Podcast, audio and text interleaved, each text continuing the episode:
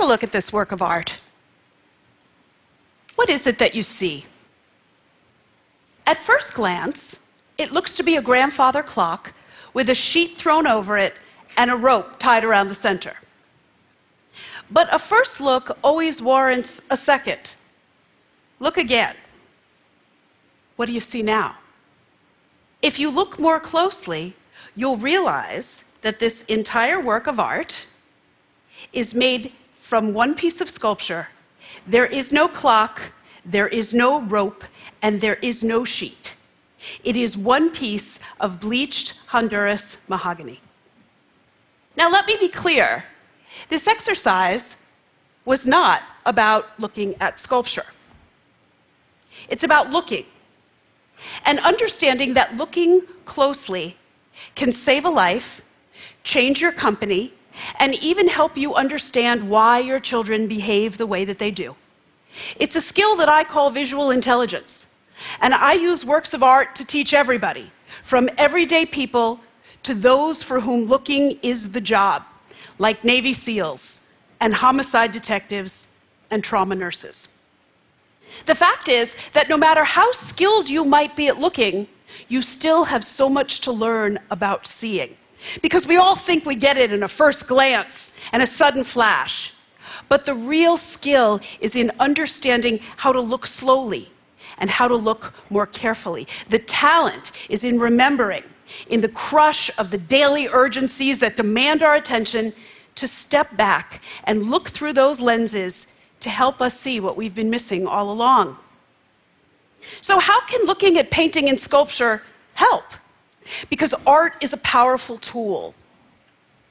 It's a powerful tool that engages both sight and insight and reframes our understanding of where we are and what we see. Here's an example of a work of art that reminded me that visual intelligence it's an ongoing learning process and one that really is never mastered. I came across this quiet, seemingly abstract painting, and I had to step up to it twice, even three times, to understand why it resonated so deeply. Now, I've seen the Washington Monument in person thousands of times, well aware of the change in the color of marble a third of the way up, but I had never really looked at it out of context or truly as a work of art. And here, Georgia O'Keeffe's painting of this architectural icon made me realize that if we put our mind to it, it's possible to see everyday things in a wholly new and eye opening perspective. Now, there are some skeptics that believe that art just belongs in an art museum. They believe that it has no practical use beyond its aesthetic value. I know who they are in every audience I teach. Their arms are crossed, their legs are crossed, their body language is saying, What am I going to learn from this lady who talks fast about painting and sculpture? So, how do I make it relevant for them? I ask them to look at this work of art like this portrait by Kumi Yamashita. And I ask them to step in close, and even closer still. And while they're looking at the work of art, they need to be asking questions about what they see. And if they ask the right questions, like, what is this work of art? Is it a painting? Is it a sculpture? What is it made of? They will find out that this entire work of art is made of a wooden board, 10,000 nails, and one unbroken piece of sewing thread. Now, that might be interesting to some of you, but what does it have to do with the work that these people do? And the answer is everything. Because we all interact with people multiple times on a daily basis, and we need to get better at asking questions about what it is that we see.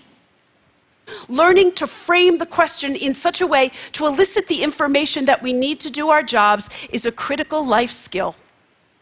Like the radiologist who told me that looking at the negative spaces in a painting helped her discern more discrete abnormalities in an MRI.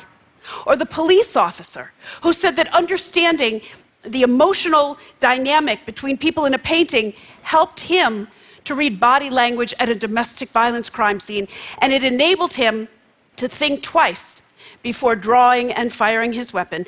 And even parents can look to see absences of color in paintings to understand that what their children say to them is as important as what they don't say. So, how do I how do I train to be more visually intelligent?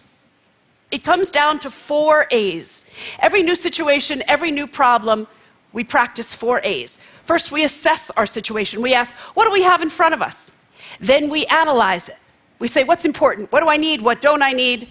Then we articulate it in a conversation, in a memo, in a text, in an email, and then we act. We make a decision. We all do this multiple times a day, but we don't realize what a role seeing and looking plays in all of those actions and how visual intelligence can really improve everything. So recently, I had a group of counterterrorism officials at a museum in front of this painting, El Greco's painting, The Purification of the Temple, in which Christ in the center, in a sweeping and violent gesture, is expelling the sinners from the temple of prayer. The group of counterterrorism officials had five minutes with that painting, and in that short amount of time, they had to assess the situation, analyze the details, articulate what, if anything, they would do if they were in that painting. As you can imagine, observations and insights differed. Who would they talk to? Who would be the best witness? Who was a good potential witness? Who was lurking? Who had the most information? But my favorite comment came from a seasoned cop who looked at the central figure and said, You see that guy in the pink, referring to Christ? He said, I'd collar him. He's causing all the trouble. so, looking at art gives us a perfect vehicle to rethink how we solve problems without the aid of technology. Looking at the work of Felix Gonzalez Torres, you see two clocks in perfect synchronicity the hour, minute, and second hand perfectly aligned. They are installed side by side and they're touching. And they are entitled Untitled Perfect Lovers. But closer analysis makes you realize that these are two battery operated clocks, which in turn makes you understand hey, wait a minute. One of those batteries is going to stop before the other. One of those clocks is going to slow down and die before the other, and it's going to alter the symmetry of the artwork just articulating that thought process includes the necessity of a contingency plan. You need to have contingencies for the unforeseen, the unexpected, and the unknown whenever and however they may happen. Now, using art to increase our visual intelligence involves planning for contingencies, understanding the big picture and the small details, and noticing what's not there. So, in this painting by Magritte, noticing that there are no tracks under the train, there is no fire in the fireplace, and there are no candles in the candlesticks, actually more accurately describes the painting than if you were to say, well, there's a train coming out of a fireplace and there are candlesticks on the mantle. It may sound counterintuitive to say what isn't there, but it's really a very valuable tool. When a detective who had learned about visual intelligence in North Carolina was called to the crime scene, it was a boating fatality. And the eyewitness told this detective that the boat had flipped over and the occupant had drowned underneath. Now, instinctively, crime scene investigators look for what is apparent, but this detective did something different. He looked for what wasn't there, which is harder to do. And he raised the question if the boat had really flipped over, as the eyewitness said that it did, how come the papers that were kept at one end of the boat were completely dry? Based on that one small but critical observation, the investigation shifted from accidental death to homicide. Now, equally important to saying what isn't there is the ability to find visual connections where they may not be apparent. Like Marie Watts's totem pole of blankets, it illustrates that finding hidden connections in everyday objects can resonate so deeply. The artist collected blankets from all different people in her community. And she had the owners of the blankets write on a tag the significance of the blanket to the family. Some of the blankets had been used for baby blankets. Some of them had been used as picnic blankets. Some of them had been used for the dog. We all have blankets in our homes and understand the significance that they play. But similarly, I instruct new doctors when they walk into a patient's room, before they pick up that medical chart, just look around the room. Are there balloons or cards or that special blanket on the bed that tells the doctor there's a connection to the outside world. If that patient has someone in the outside world to assist them and help them, the doctor can implement the best care with that connection in mind. In medicine, people are connected as humans before they're identified as doctor and patient. But this method of enhancing perception, it need not be disruptive and it doesn't necessitate an overhaul in looking. Like Jorge Mendez Blake's sculpture of building a brick wall above Kafka's book, El Castillo, shows that more astute observation can be subtle and yet invaluable. You can discern the book, and you can see how it disrupted the symmetry of the bricks directly above it. But by the time you get to the end of the sculpture, you can no longer see the book. But looking at the work of art in its entirety, you see that the impact of the work's disruption on the bricks is nuanced and unmistakable. One thought, one idea, one innovation can alter an approach, change a process, and even save lives. I've been teaching visual intelligence for over 15 years, and to my great amazement and astonishment, to my never ending astonishment and amazement, I have seen that looking at art with a critical eye can help to anchor us in our world of uncharted waters, whether you are a paramilitary trooper, a caregiver, a doctor, or a mother. Because let's face it, things go wrong.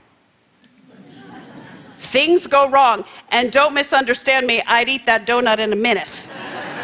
But we need to understand the consequences of what it is that we observe, and we need to convert observable details into actionable knowledge.